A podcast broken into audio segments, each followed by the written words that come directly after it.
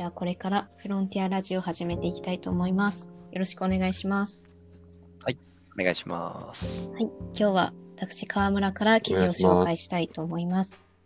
え本日紹介する記事は株式会社ビズヒッツというところが出したリモートワークの経験がある人500人を対象にリモートワークによる支出の変化に関する意識調査というのをやったという内容で、まあ、リモートワークでお金の使い方にどれぐらい変化があったかっていうことを調査したということで、リモートワークによって質に変化があった人は全体の9割ということで、ほぼ全員変化があったという内容。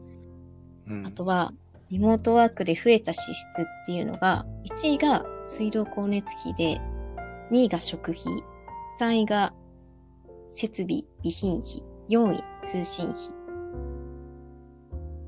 うんで、リモートワークで減ったのが、1位が外食費、2位が交通費、3位が衣服、服飾費という感じで、まあ、結果を見た感じだと、まあそうだよねっていう感想が最初に来たんだけど、まあ私も大学がリモートになったので、通信費とかちゃんと整えなきゃと思って結構増えちゃったし、うん確実に変化はあったんですけど、まあ、支出とかに関わらず結構生活で変化があったなと思うんですけど、まあ、皆さんはそもそもリモートワークになってましたか ?1 年。はい、ほぼリモートワークです。そうなんですよ。そうなんですね。うん自分小島さんまあ、リモートワークとの差がどのぐらいあるかっていうのはまた別ですけど、リモート。そうですね。自分もリモートワークであ、そうなやっんですてるんで、まあなんか、そうですね。ランキングを見る限り、そうだよなっていう感じの。本当に、そりゃそうだよねっていう感想で、でも外食費ってどちらかというとコロナで外に出れなかったからの方がああ。理由としては外食強いなと思ったんですけど、まあ、会食費が減ったっていうのは。はいはいはいはい。これから多分リモートワークって、このコロナが終わった後もずっと続くと思うんですけど、うん。そうですね。やっぱり今後のお金の使い方っていうのが今後の情勢的に変わっていくので、はいはいはいはい。そうですね。まあ、どっちがね、あのコミュニケーション取りやすいかという、お互いの、えーリモートワークに対する向き合い方にもよるじゃないですか。向こうはもう会わなくちゃっていう人に、いや、うちリモートワークですからとか言ってると、ちょっとなかなかまたそれは出会えないので、うんはいはいはい。そこの、なんですね、意識の、まあ、ズレをどうやって、こう、お互いに埋めていくかっていうのが、ちょっとワンクッション入る気がするんですよね。うん。まあ、今はもう、まあ、とりあえず、リモートワークでしょっていう、リモートワークが基本、まあ、デフォルトになってる、この1年から、だんだん戻っていくと、もう会わなきゃねっていう、えー某 N さんみたいな、会うだろうっていう、おおじさんとかね、そういう人とかも、と、あの、お話しするのに、まあ、リモートなんです、僕、とか言ってられないので、はい。やっぱそこら辺は、こう、お互いの、その、コミュニケーションの取り方、距離感、うん。それをどう詰めていくかっていう話になってるんだよね。きっとね。そうですね。うん。そうです。うんだからその過渡期、えー、過渡期の段階で、この辺の、要するに支出うーのバランスがどうなっていくか。どこにちょっとごめんなさい。よ、なんていうかな。こう、我々がこの、持ってるお金を投資するか。まあ、お金と時間なんですけど、うん。投資するかっていうのは、ちょっとまだ、えー落ち着かないよね。きっとね。しばらくは。確か通信費いきなり減らせないような気もする。に。確かに。そうですよ。なんか、川村さんも大学、今リモートでやられてるって言ってたじゃないですか。はい。はい。この川村さんはこのニュースをこう、このニュースというか、リモートワークがこう進んでるっていうことを、あの、どう捉えてるんですか？悲観的なんですか？それとも、あ、リモートワークが進んでるっていうのは、でも最初は結構好印象に捉えてて、その東京に本社がある会社に入っても、まあ、どこでも働けるじゃんみたいな。ああ。一般的には、その、働く場所を選ばないじゃんっていうところで、結構好印象だったんですけど、まあ、1年やってみると、結構孤独だなっていうのがうん。一番最初に来たので、まあ、今結構友達とも外食とか行けるようになったので、まあ、外食費は増えつつあるし、コミュニケーションを取れる機会も増えつつあるんですけど、まあ、東京が新たにマンボウというものを出すらしいので、変わっちゃうかもしれないですそうだね。うん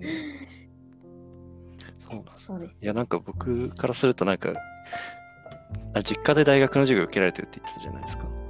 はい。あ、実家で大学、あ、なんか羨ましいなっていうかって結構思ったんですけど。うーん。まあそうかもしれないですね。結構、場所を選ばないっていうと、街づくり学んでると特に、他の地域の街づくりに入りながら、東京の大学で学べるっていうのは結構面白かったりしたので、うんうんまあ、学んでる内容にもよりますかね、その楽しいって思うかどうかって。私は良かったです。地元の街づくりにちょっと入ったりとかできたので。うんうん。でも孤独でしたね、授業は。やっぱ雑談とかしにくい感じ、授業のリモートだああ、しにくいですね。と。あなんかちょっとラグがあ、あある地よね。味につらいというか、そうなんですよね。相づち打ちづらかっうんたりはいはい。うん。したので、ちょっと辛かったですね。なるほど。そうだよね。チャットとかでもね、なんかやっぱた、うんそんなにみんな見てくれて反応してくれないし。そうですね。まあでも先生に質問しやすかったですけど、チャットだとああ、そういうこと？ああ、そういうことなんだね。そういうふうに使そうですけど。う。うんん、先生が大変なんだね。先生はひたすら大変そうでしたね。ちょっとそのレベルの話じゃないんだけど、ここでほら、衣衣服、服飾費が下がっ、まあ3位下がってるじゃないか。はい。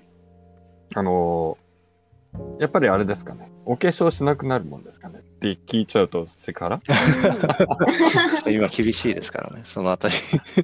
うん、ごめん。あいやいやの、ダメだったらダメって言って。いや、でも本当にメイクしなかったですね、去年ほとんど。ああ、そう。えーうんまあ若いからね。そういうこれフォローになってないから。メイクだし掘りまくってる。あでもはいなんか最近あれらしいですよ。あの、うん。え AI でこう、自動的にあの、化粧しした画面を出してくれるみたいな、ねえなるほどね。うん。そういうのもあるらしくて、マスクの一種ね。マスクの一種ですね。そう。うん。うん。で言うとさ、の3日に一遍とかってやつがだんだん増えてると思うんだ。ああ、ひげ剃るの、ひげ剃らなくなりましたね、下ね。そうっすね。あまあ、そっちの方が楽っていう人は多い。そうまあ、ですね反り方が下手になるとかね。うん。いるかもね。うん。なるほそうですか。え、新しい服でも確かに買いに行かないんじゃない？よくわかんないけど一般的に。ど。そうですね、そもそもそうだから買わないっていうもんでも人は、友達は多かったですね。うん。うん悲しいですよね、ちょっと。季節を感じられない。そうだよ。そうっすね。ああ、そうだよね。季節だよね。悲しい、うん悲しいけど、なんか必要以上に物を買わなくなるのは別にいい傾向とかなとかっていうのは思いますけど、あ個人あ、的な。家を充実させるために、そう。まあ、それもありますし楽だ。うん。そうですね。